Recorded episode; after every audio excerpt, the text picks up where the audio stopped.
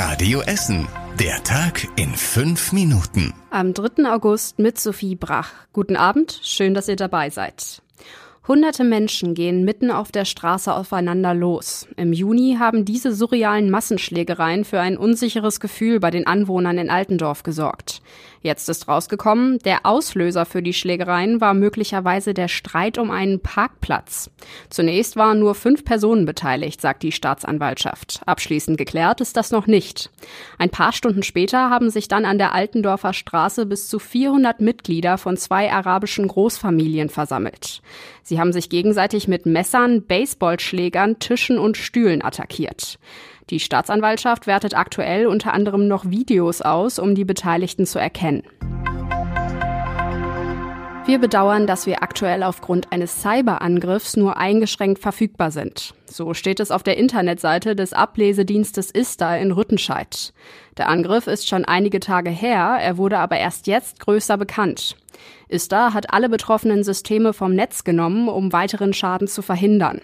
Unter anderem funktioniert deshalb gerade das Kundenportal nicht. Ob die Hacker bei dem Angriff auch Daten von Kunden geklaut haben, ist noch nicht klar. Experten untersuchen den Angriff und beheben die Störung. Das kann allerdings noch dauern, heißt es. Vor gut anderthalb Jahren war auch die Funke Mediengruppe im Westviertel Opfer eines Hackerangriffs. Zwei Verbrechen hier aus Essen beschäftigen heute Abend ganz Deutschland. Rund 30 Jahre nach zwei Missbrauchsfällen in Altenessen sucht die Polizei nach neuen Hinweisen. Die beiden Fälle werden heute Abend in der ZDF-Sendung Aktenzeichen XY vorgestellt. Im Abstand von rund einem Jahr wurden damals zwei neunjährige Mädchen entführt und missbraucht. Eines der Mädchen wurde auch getötet.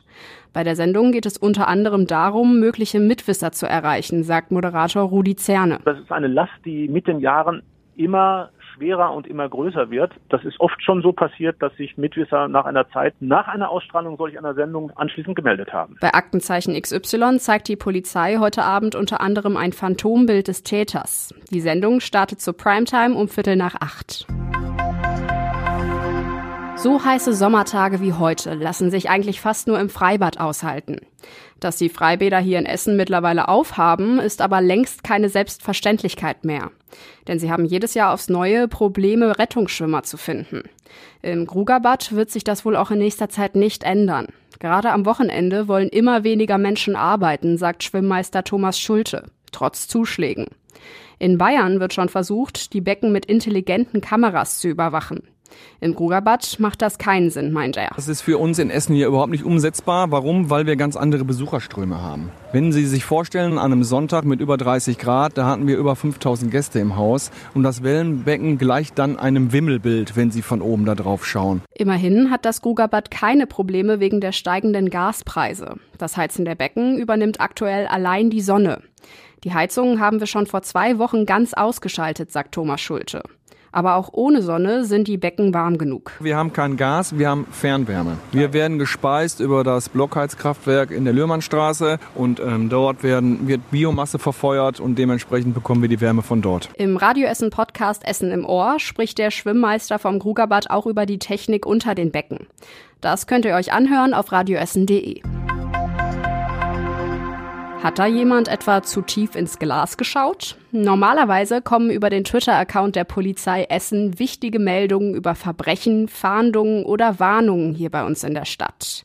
Am Montagabend hat sich aber ein etwas anderer Tweet eingeschlichen. Da drin wurde über den offiziellen Kanal Werbung für eine Bierverkostung in Bottrop gemacht. Ein Polizist hatte in seiner Freizeit den Polizei-Account mit seinem privaten verwechselt. Dafür möchten wir uns ausdrücklich entschuldigen, sagt die Polizei. Der Beitrag war vielen Twitter-Nutzern aufgefallen, er wurde daraufhin gelöscht. Und zum Schluss der Blick aufs Wetter. Es erwartet uns mal wieder eine tropische Nacht. Der Himmel bleibt größtenteils klar mit bis zu 23 Grad. Gegen frühen Morgen ziehen dann erste Wolken auf. Die halten sich dann morgen den Tag über auch.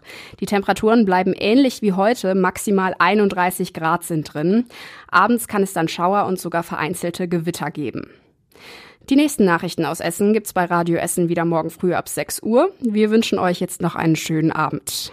Das war der Tag in fünf Minuten. Diesen und alle weiteren Radio Essen Podcasts findet ihr auf radioessen.de und überall da, wo es Podcasts gibt.